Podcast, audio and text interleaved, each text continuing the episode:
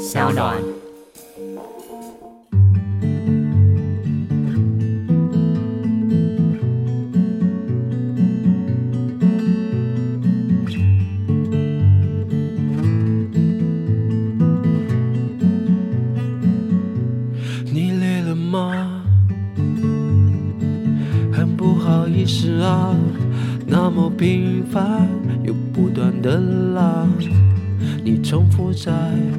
心里徘徊。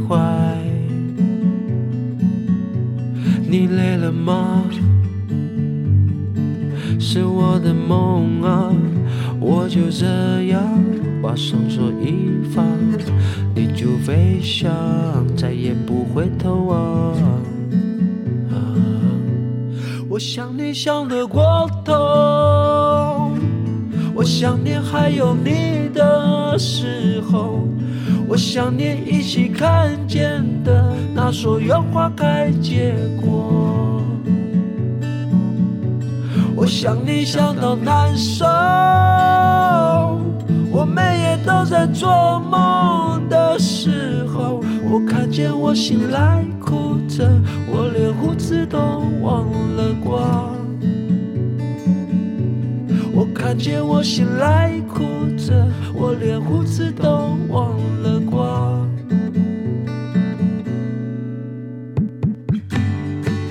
Hello，大家好，我是法律白话文运动的站长桂智。在台湾流行音乐界有一块很重要的艺人，他们都是台湾的原住民。那台湾原住民在台湾音乐界非常的活跃。那我们今天邀请到的是最近刚出新专辑的阿美族歌手苏米恩鲁碧来跟我们聊聊，呃，原住民在台湾的音乐以及台湾的可能会听过，可是其实不是很了解原住民的文化跟我们有什么样差别。那同样的，我们也想透过这次的访谈来了解看看，说原住民在台湾的社会，他们一个生活的方式，他的一个感受是怎么样。那希望可以透过这次访谈给大家更多同的感受。我隐约有个感觉，就是说，因为台湾有很多原住民歌手，嗯，可是其实没有，就原住民的音乐的元素很少出现在台湾流行音乐里面。嗯、那在台湾去用自己的母语，嗯，来创作。当初的契机，说用母语来创作的原因是什么？其实我最早唱母语歌，应该是我在玩乐团、图腾乐团时期。但其实你要大家回想一下，两千年哦，很早二十年前哦，那时候所谓的独立音乐开始慢慢崛起，那其实也碰到了所谓的 MP3，让所有的唱片市场开始纷纷的就垮了。但是还是大家会有听音乐的需求，然后海洋音乐季就出现了。有共聊海洋音乐，对，然后就出现。然后我觉得高中社团一定会有两个社团永远不败，一个叫做热舞社，另外一个叫做乐音社。哦，对对对。所以大家就在那个时代，就是一窝蜂的人去玩乐团，然后去封那些独立乐团。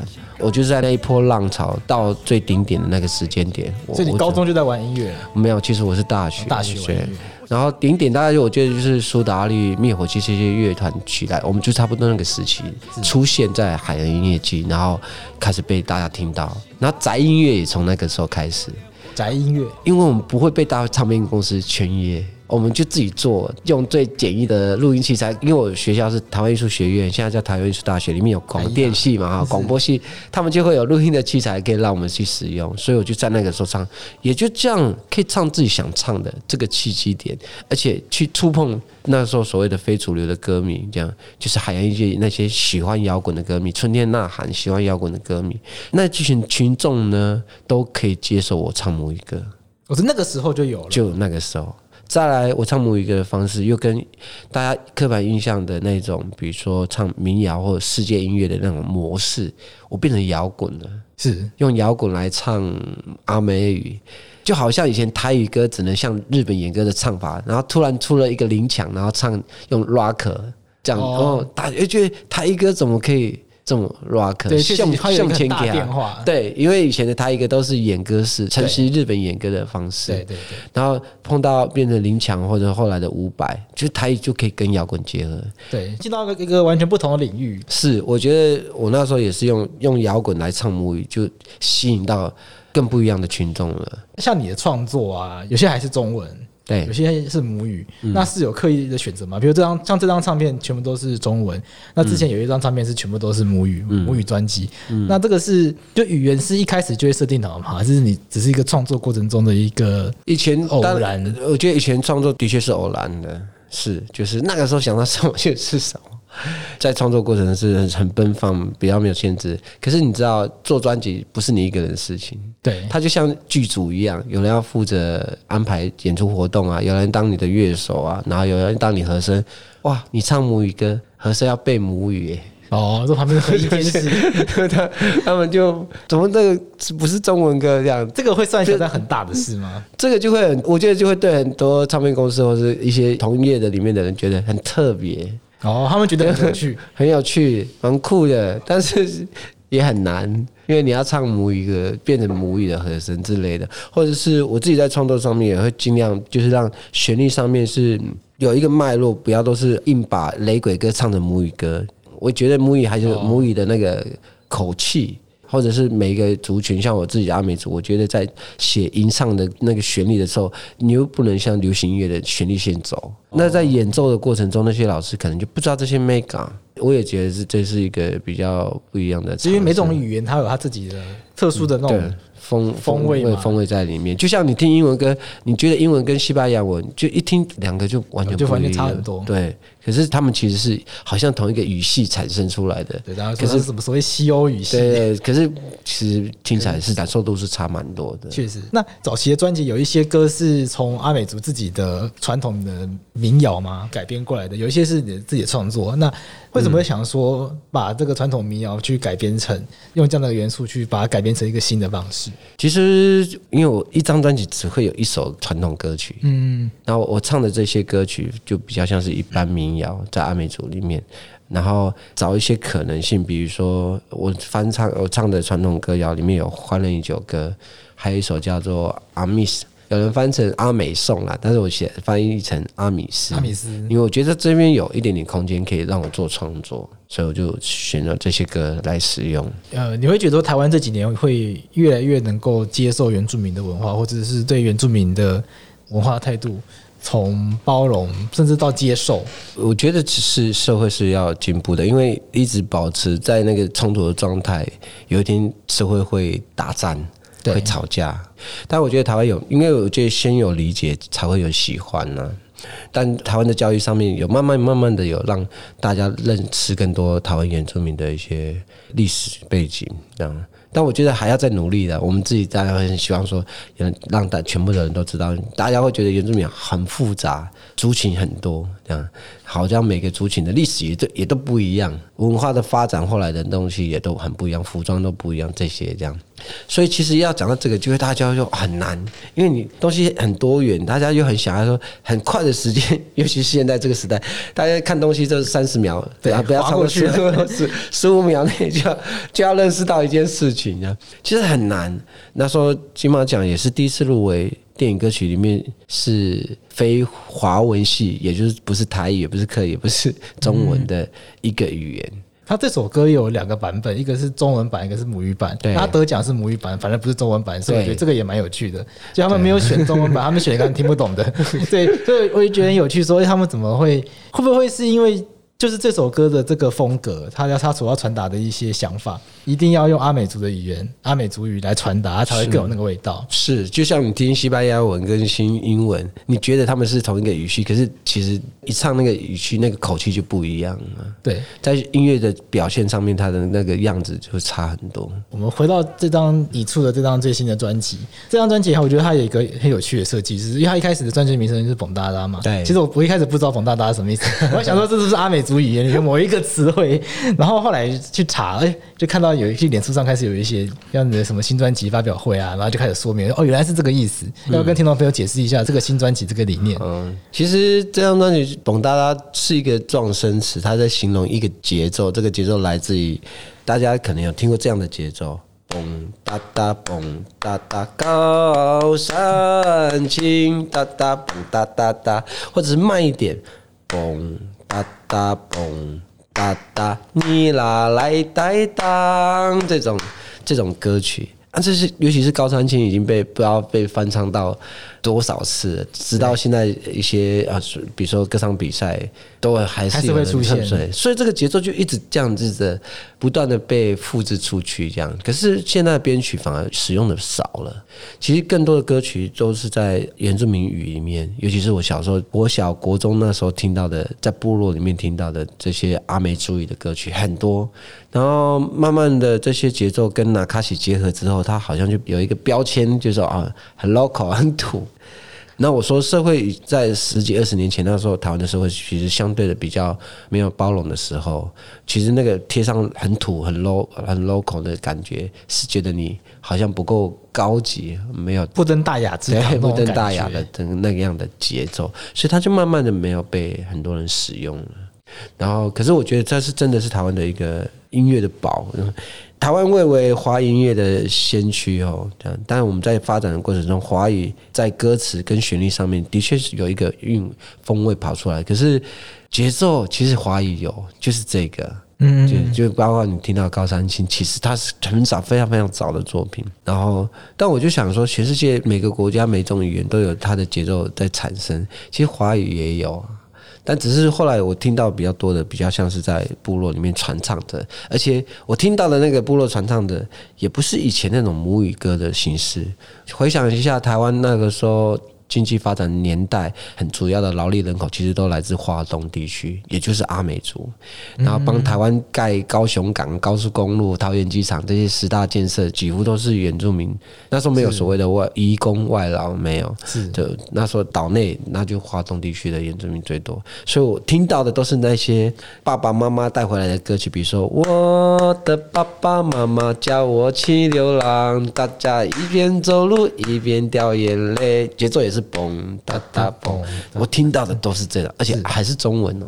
有时候是中文混杂着母语在交错使用，在演唱的。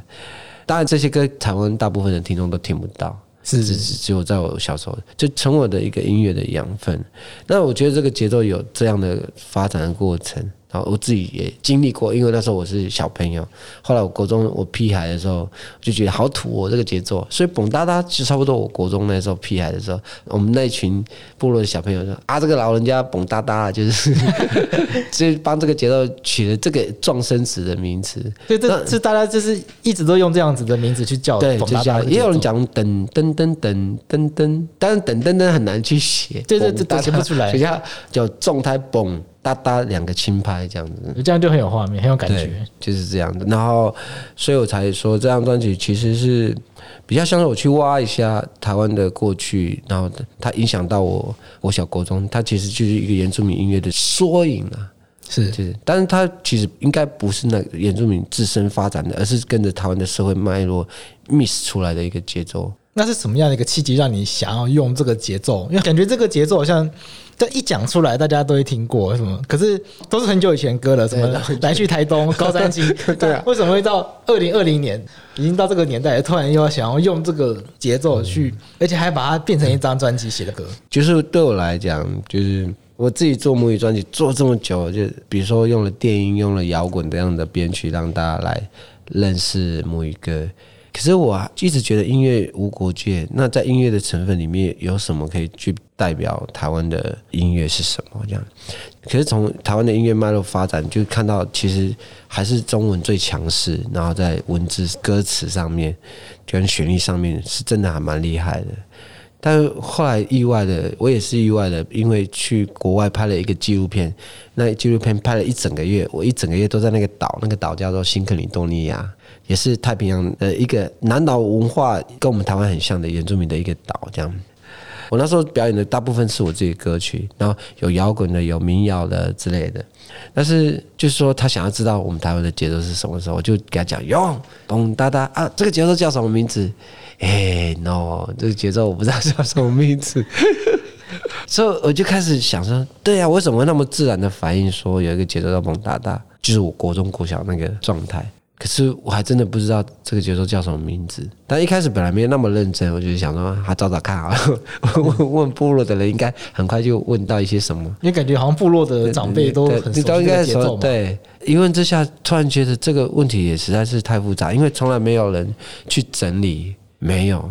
有人整理的话，大概就是整理一些黑胶唱盘的那个时候的时代背景跟歌词的意义，可能有些歌词跟政治有关，或跟社会的事件有关之类的，他们去查。可是在节奏上面，还真的没有人去做这样的工作，所以找很久。我本来是从我想说老一点，应该从录音带开始找，找找找找，找到最多蹦哒哒，其实是在黑胶唱盘。然后黑胶唱盘又没有太多的数位上载，所以你在数位平台里面找不到这些黑胶的歌，就大家去买一个那个播唱的机器。后来运气很很好，就一一直问一直问，一路问问到了一个叫徐爱凯老师，他就是专门在收集台湾的黑胶，他是美国人，很酷哦，美国黑人，美国人在帮我们收集台湾的黑胶。美国人来，美国人很喜欢台湾的音乐，对，然后收集台湾很多台湾的黑胶唱片。对，要唱片，就这样从他，而且他大部分的收集都是原住民的唱片，就这样从他们得到更多的一些音乐的讯息，但那些可能就是因为他因为是他自己的收藏。没有公布出来，是那我我也觉得哈，其实他那一整那黑胶质有够多，就是很其实蛮羡慕。他收集了快二十年、三十年了，那应该很完整，很完整。其实蛮很多原住民的黑胶唱片，应该都他都有都收集到。所以从那个那个老师叫什么名字？徐瑞凯，Eric，Eric。所以从 Eric 老师那边收集到很多这样子的元素。对对对，是怎么样从这些元素一路连接到我们这张专辑的这十首歌？其实那时候这四首歌都非常的现代。我我我自己第一次听的时候，我觉得有点我有点奇怪，因为因为署名你之前专辑可能民谣比较民谣风居多，或者是可能摇滚比较居多。那所以这四首歌是怎么样从你你找到的这些资料啊，你从这些素材啊，一路慢慢慢变成这四首歌的？嗯，其实那时候认识徐爱凯老师的时候，其实我超开心的。哇，真的有人在保留台湾的一些黑胶唱片。其实我我很开心，我真的觉得哇，好棒啊！有这样的前辈，他们在很努力的在保存台湾的一些音乐。然后我刚好就要准备替这个音乐，想要发光发热，想要去更让更多的人认识台湾的这个节奏。这样，可是在写的过程中啊，哇，那个矛盾超大的，我写不出来像那个时候的韵味，很难。就是高山青啊，来去台东那种，我选不出来。早期的那种感觉，就是我觉得对我来讲，你说去复古以前的哦，早期的放克音乐这样，哇，可能我还可以 disco 音乐去复古这样，嗯，哇，这还真的还没有办法复古那些蹦哒哒的。对我来讲，哇，这个写不出来，怎么就很硬，很不流畅。然后我就觉得，哇，这样子写，我这样我也写不出来，一首歌都写不出来。我那时候就讲说，哇。按照这样的方法，我觉得我肯定是写不出来的。要不就是我要做更努力一点，去听更多的这种那个时期的音乐才有可能。可是就想一想，会不会写出来之后，大家就一样就一样贴上标签哦，高山青哦，来去台东这样的。嗯，我觉得好像也没有不会让这个节奏让觉得大家会喜欢，因为已经有了。对，我就开始慢慢放弃一开始的自己的设定。然后转为就是说，如果我熟悉，然后大家也熟悉的一个音乐的语汇是什么？假如说是民谣，因为我的听众可能都认识我是因为我的民谣的创作的关系，那我就用现代人的听觉习惯这件事情来想蹦哒哒。就从那一刻开始，我的编曲开始有些转变，我就开始不要做复古的事情。我因为我觉得一个节奏要被用，它才有机会继续用，就有新的生命力出来，对，它才有机会被继续使用。那我觉得符合现代人的听觉习惯，可能更容易打动现代的人。我觉得是这样，所以就开始用自己会的事情，比如说民谣。可是，在观察的过程中，摇滚呢都已经有一个型了，然后反而是这几年电子乐的发展比较多元，它有很多多种样子。就慢的电子乐，你说电子舞曲已经有了，但是慢的电子乐慢慢在发展中。我觉得电子乐有一新的可能，也是在民谣之外，我就加上了。电子乐的这个元素放进去，然后最后再用阿美族的传统乐器做一点加分的编曲在上面，让它更完整、更有我想要讲的那个文化脉络在里面。所以整张专辑你就听起来，哎，怎么有舞曲、有电子乐、有民谣，然后中间还有还有藏了一些阿美族的传统乐器的声音在里面。哦，这可是它是真实的那个乐器的真实的声音，而且传统乐器啊，它也不是像西方音乐一样，它有固定的音阶，没有，哦，它没有固定音阶，没有像钢琴哆来咪发嗦西没有按上去。你要你你要那是在阿美族里面，我们其实没有西方哆来咪需要需要这种音阶的概念，没有。现在乐器制造出来，它当然也不会是那个样子。所以大家对于音乐的理解方式是不太一样，不太一样的方式。就像你有些音阶，你一听哦，印度的音阶，哦，印度的音阶就是这样。中国五声音阶，哦，就是这样子。所以那些乐器会跟着这些音阶产生这样的状态。其实阿美族乐器也是。但我说不出来那个是什么音阶，我说不出来。我只是觉得它很不符合现在人在所谓的音准上面的那个习惯。但我我觉得贴在电子乐反而就合理了，大家就觉得好像电子乐的一个效果而已。那你觉得十首歌里面哪一首是你觉得自己最满意的？应该这样讲好，我觉得我换一个方式讲，因为我觉得讲故事可能大家可能会比较理解。是整张专辑在写的过程中，第一个完成的是我想做个梦。哦，它其实是第一首，他是第一首被写完的歌，就是我开始改变写歌的方式，就是说我不再做复古这件事情，我想要让有一个新的，我希望它有民谣、有电子、有阿美族的传统乐器。这我想做的梦，那个时候创作出来跑出来，你就会听得到它的基底就是民谣，搭上电子乐的编曲在上面，也是蹦哒哒贝斯、蹦哒哒鼓这样的状态。真的，我的确有一个小小的有一个梦，希望大家可以再认识自己，就认识台湾自己的音乐的这个节奏这样。但我不知道我有，没有那样足够的影响力，或者歌有没有办法有会影响到更多的人。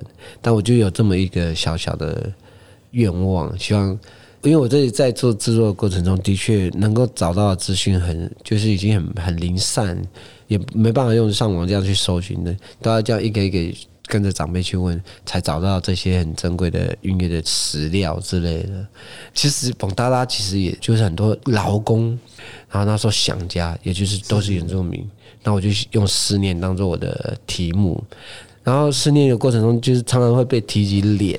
这件事情，我就把脸部的各个器官当做歌名。你说思念会常常提及脸这件事情，对对是是是原住民的阿美族语言的关系吗？没有，就是那个时候发展出来的歌，就是我刚刚听到的人，比如说我的爸爸妈妈叫我秋流浪这样的歌，其实很多的思念都会提到脸这件事情。是，但主要还是思念这件事情。是，我就用思念，然后对应到脸的各个器官，写出。不一样的思念的情绪，比如说有开心的，有难过的，这样有单恋的，这样之类的，就是把这些思念情绪全部写在脸部的各个器官。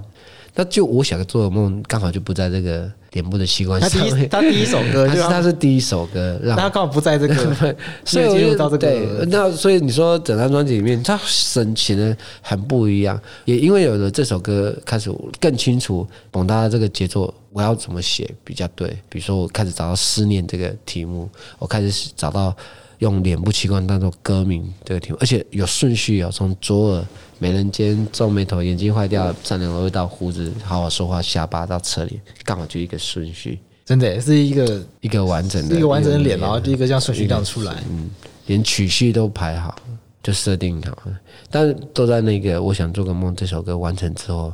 让自己的创作的思绪更清楚，才这样写的。像你刚刚提到说，彭大大是从你小时候长辈可能包括他们从西部工作这样慢慢慢这样发展出来一个旋律。我想问一个比较奇怪的问题啦，就是说你会觉得这是属于台湾人节节奏，还是这是是属于阿美族的节奏，还是这是属于台湾所谓原住民的节奏？会不会有一种这个到底该归属于谁的这样一个困惑在里面？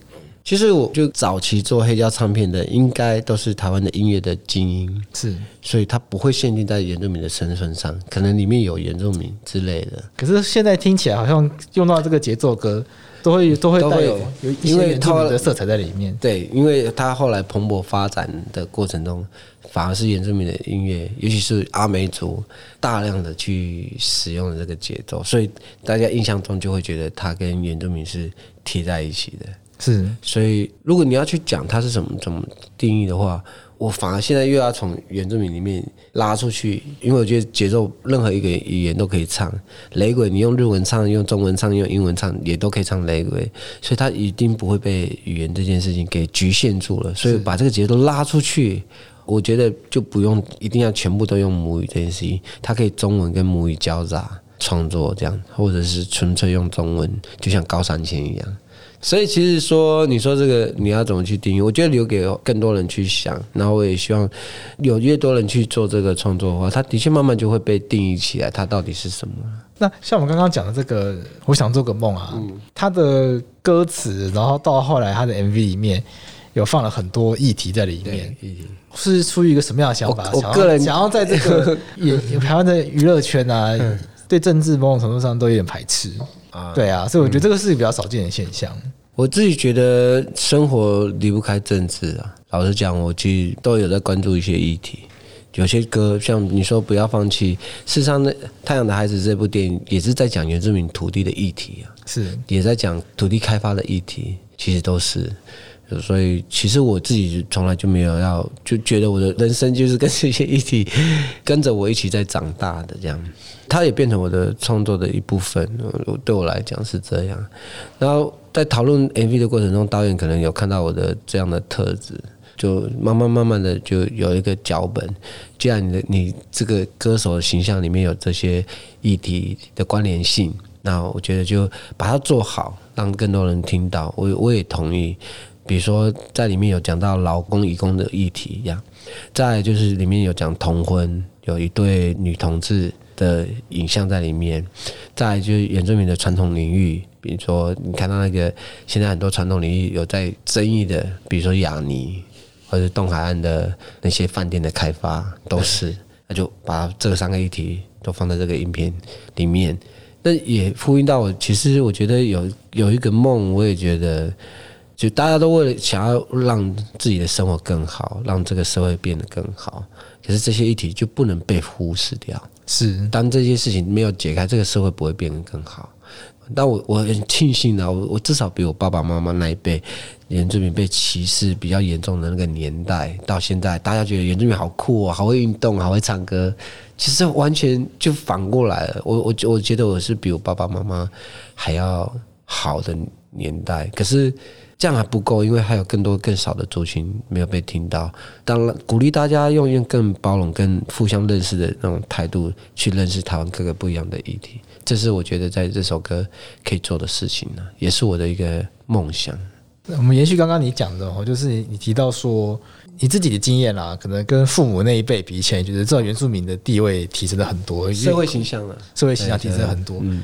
因为早期提到原住民的，可能都会是比较负面，像他们爱喝酒啊、嗯嗯、不爱工作这一类型的，不知道为什么会就不知道为什么原住民会跟这一类型的形象是连接在一起的。然后直到可能比较近期吧，原住民开始这个原住民形象开始连接到，就像你刚刚讲的，很会唱歌、很会运动，然后可能很多歌很多很有名的歌手都是原住民，然后可能是什么像阿妹啊这一类型的都是原住民歌手这样出来。不过就跟我刚刚开场讲的一样，好像这些歌手大家会知道他是原住民歌手。可是不会期待他们唱原住民的歌，在台湾的乐坛把自己定位成歌手、乐手，同时还被还要多上个标签“原住民歌手”。可是好像在这个市场面听众，好像没有很期待要听到你跟原住民有关的创作。可大家这只是习惯性的有用用这个标签来看待这样的身份。这会是一个什么样的感受？应该说，我唱什么歌，自然吸引到什么样的人进来。哦，是，其实比较像是这样的状态。但是我努力的一件事情就是说，我不要只有这群人喜欢原住民，是我要有更多人来认识原住民，因为有认识才有机会被喜欢。对，其实是这个，而且也刚好扣在这个时代，因为大家使用 YouTube、Facebook、IG 这个状态分众了，所以你更容易找到。喜欢原住民的那群人，是因为他被分众了。可是分众也有另外一个后果，就是说有一群人就真的永远不知道原住民在发生什么事情，因为就被切的 都被切得很碎，都，被切很碎。所以我能够做的就是，我尽量做一些跨界的事情，比如说议题，讲到议题，我有一群人可以认识原住民；讲到音乐，有一群人可以认识原住民；讲到办活动、音乐节。有有会有另外一群人会有机会认识原住民，是这个状态，所以我也不会觉得说一定要一开始就给自己一个很大的什么原住民什么音乐人这样的符号。其实我不用，因为我本来就是是，就是我现在在做的事情都是这样。但是换到不一样的场域里面的时候，比如说流行乐圈。我当然就用流行乐圈的语汇去吸引大家来喜欢我。这个时候，原住民音乐人这件事情的名字好不好用？那我我觉得就会有另外一种反应跑出来。是对我来讲是这样，但是我做这张专辑，就像里面有舞曲，有中文。然后我觉得可以触及到更多不一样喜欢跳舞的人，可能诶，怎么这个语言里面有原住民的吟唱在里面？是哎呦，原住民的。但是如果他认认识了之后，我觉得他喜欢了，我觉得接下来我就有办法把他，呃，应该说通过这些认识跟喜欢的过程中，他就会慢慢慢慢会想要理解更多原住民的文化。所以你的想法跟一般人的直觉是不一样的，因为一般人可能说，譬如说要推广原住民文化，就会把原住民的风味的东西带出去。跟你做法比较像是说，在各种不同的东西里面试着加入原住民的元素。是没错，因为这个是现在网络上就是一个分众的局面嘛，所以你讲原住民一定会吸引到那些对原住民喜欢的人，可是就是同温层超厚。想要不要去海边？要不要去爬山？哦，我住在海边啊，人家都来。对，就我就碰到一群喜欢去海边，可是他有机会认识原住民，是的这样的人，这样类似这种方法去让更多人来认识原住民。因为我们今天很开心邀请署名到我们节目上录音，然后所以我们邀请他在我们节目里面帮我们现场演唱几首歌曲，然后也利用这个机会就直播给我们的节目的。节目的听众朋友在线上的一起来收听苏密的线上演唱，因为那个演唱会很，因为武汉肺炎关系很很不幸的要被迫延期，所以只好在这边凹他现场唱两首。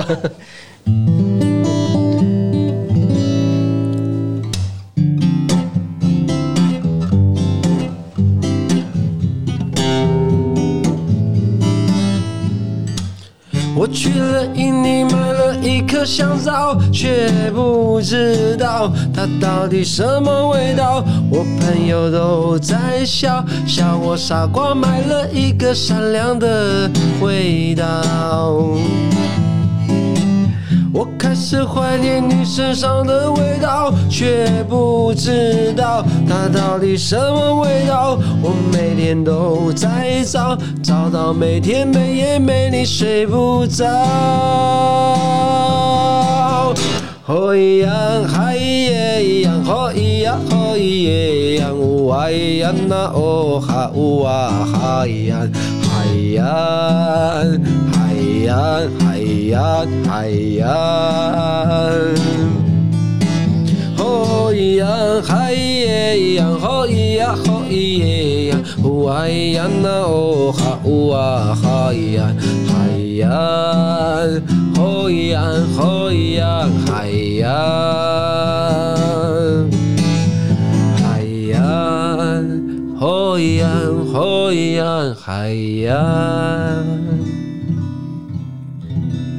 谢谢。哎，我帮听众朋友问一个问题哦，嗯，就这首歌后面有那个后裔啊后裔啊，很长一段时间，对，就它这个是表达什么意思？我这样解释好了，因为我觉得在很多的吟唱词里面，你听到的火海洋拿路湾呐，它其实不是语言，就是他为什么要这样唱歌？是它其实有点像是。比如说中文讲呜耶，哦，说流行歌曲，流行歌曲那种啊，对对，台语也有啊啊啊，有没有？对对对。但是像中文跟台语很少，可是，在阿美族语这种字超多的，比如说火嗨呀、拿鲁安、尾哈嗨，刚刚我唱的一整串都是这样的唱。那这个唱为什么会是这样的发展？是因为我们在老人家观念里面，他们告诉我们说，很多时候你在唱歌的时候啊，唱到没有办法用语言。可以表达你想要唱的那个开心，或想要唱的那个难过，已经没有办法用语言来形容那个开心跟难过的时候，你就要用吼海洋吼一样拿鲁湾这种去唱，有点像是中文有一种概念，比较此时无词胜有词，就有一些是对此时无声胜有声的概念是这样。我懂了，就是有一些情感是文字啊语言，已经已经没有办法讲不出来，讲不出来，太开心的话太难过了或太想念什么了。所以这是一个表达情感，用这样子的方式去表达更浓厚的情感。可是它的难度可能会很难，不会像是呜耶啊啊这种，它的里面的词啊是有个逻辑的。吼嗨呀不会变嗨吼呀，拿路湾不会变路拿湾不会，还有一个逻辑在里面，所以它也没有办法到说你觉得很即兴的状态没有，它因为它还是有逻辑的。这个就跟中文差很多了，因为唱啊啊啊不用逻辑。是，是这一个字这样就可以。跟拿路湾火海洋，所以什么时候讲哪路湾，什么时候用火海洋是它它是有一个规律在的，不能乱用，不会乱用，不然会很奇怪。对，会很奇怪，我们听起来会很奇怪哦，因为像像我们这种，所以大家会听到都会一直听到哪路湾哪路湾，但其实哪路湾是是有一个逻辑，可是它不是语言。它哪路湾通常是用在什么样的情境里面？什么情境都可以，什么东西都可以。它什么就是那个旋律线跟用法，会因为不一样的情绪，它用法就会不一样。哦，所以。我们其实啊啊，开心也可以唱，啦啦啦啦啦啦，难过也可以唱，开心也可以唱，啦。是，对，其实好像就没有。可是因为没有这个字，只有一个字，所以它不需要逻辑，它不需要原则。可是哪鲁湾、火海洋、尾哈海这些其实是需要的。所以我们常常听到的这些拿路湾啊，什么后裔拿路湾这种，它都是阿美族语言里面，就是大家会，我们会觉得说这就是原住民唱歌会有的，但这其实是应该是说阿美族特有的，应该这样子去理解它。呃，阿美族应该比较擅长，其他的族群，比如说排湾族、还有卑南族也会有，鲁凯族也会有类似，因为我们很住很近，但离我们比较远的，比如说泰雅族啊，或兰屿的达悟族。就比较没有，就比较没有了。嗯，是。好，我们再请再再帮再帮我唱一首。没有，我现在觉得大家需要一些可以安慰、鼓励大家人的心情的一首歌啊。然后这首歌刚刚刚刚也提了好几次，就是来自电影《太阳的孩子》里面的主题曲《不要放弃》，献给大家。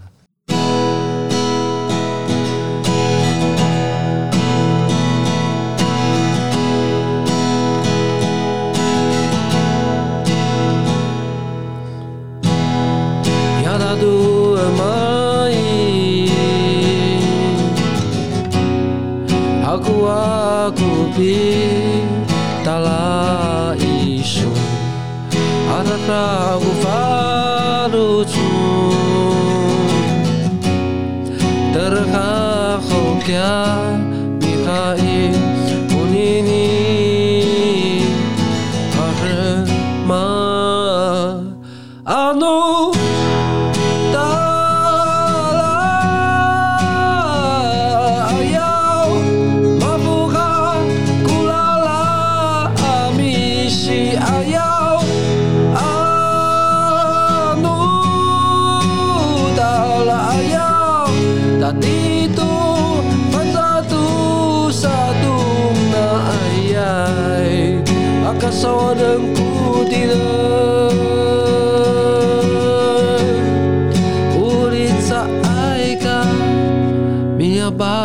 低谷，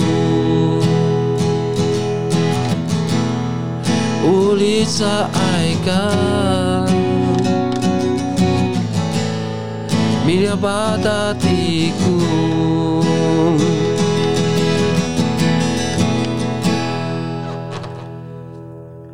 这时候就要问的，这个歌词是在唱什么？就是让大家翻译一下。对，不管发生什么事啊，大概我觉得你要把它当做这是必经的，而且都是好的这样，所以不要放弃自己的生命，因为生活不会从头，不会再再来一次生活了，不会，你只有把握住现在，不要放弃。嗯，就是扣到《太阳的孩子》这个电影的这个内容，对，对啊，里面的那个内容。嗯、哦，其实我也蛮惆怅的，因为我的演唱会刚取消了，要不要取消？把它延期吧，延期，延期，一取消让大家吓到。延期，延期，延期。我觉得我的工作伙伴辛苦了，他们到现在还是不断的在处理一些事情。我我当然知道周边的，比如说呃，跟我们一起合作的各个单位啊、场地啊、售票啊、演出者啊、灯光啊、VJ 啊，大家全部都被影响到，而且不是只有这一次，因为很多的室内活动。也全部都会取消，是等于是在这个业界里面是一个非常呃惨淡的一个状态，这样。因为现在都不能动啊，然后大家不能动出来，不能动，动了也会被道德批判。对啊，大家就想说为什么这个时候要办这种？对，对我我只是很单纯的觉得我我很开心，我有一个大舞台可以上去。其实，在过程中，我觉得大家都超焦虑的，我当然也会觉得哇，好好心疼，我也不知道怎么办。我只能不断的准备我的演唱会的内容，但其实我也都听着他大家的决定是怎么样，是。的，所以有这样的决定，我也觉得都都是好的，就是像大家现在面对一起一起面对这个疫情，我们还好，台湾真的防疫工作，因为因为以前有 SARS，然后大家开始理解这个是必要的，我觉得是这样，所以。我们就继续努力，希望把这个疫情控制的更好，这样子。然后有生病没生病就不要乱跑，这样。生病了记得先去看医生的时候也不要害到医生哦。对，戴口罩，因为医生也是，因为医生也是人，医生也有家庭这样子，所以啊，如果有口罩，那就把它戴起来，这样。对啊，然后大家平平安安最重要了。我觉得这个时候可能考验台湾人的团结，但我们经历过了九二一，经历过了 SARS，我觉得台湾是可以在我们一样可以经历过这件事情，然后团结起来。是，今天感谢苏密来到法克电台，为我们分享了他创作这张专辑的心路历程，也跟我们分享了他用母语来创作歌曲的所带来的一些观察，以及他很多的一些想法，也让我们能够慢慢的更了解到。所谓的原住民的文化，我们应该用什么样的方式来去理解它，然后来去学习，让台湾的各种各样的文化能够变得更加精彩。那我们谢谢索命在我们节目，谢谢，谢谢。你问我是谁？我是你命中注定的黑，衬托星星的美。紧守着该出现的夜，这是什么样的梦？只言相爱却不为谁，我想做个梦。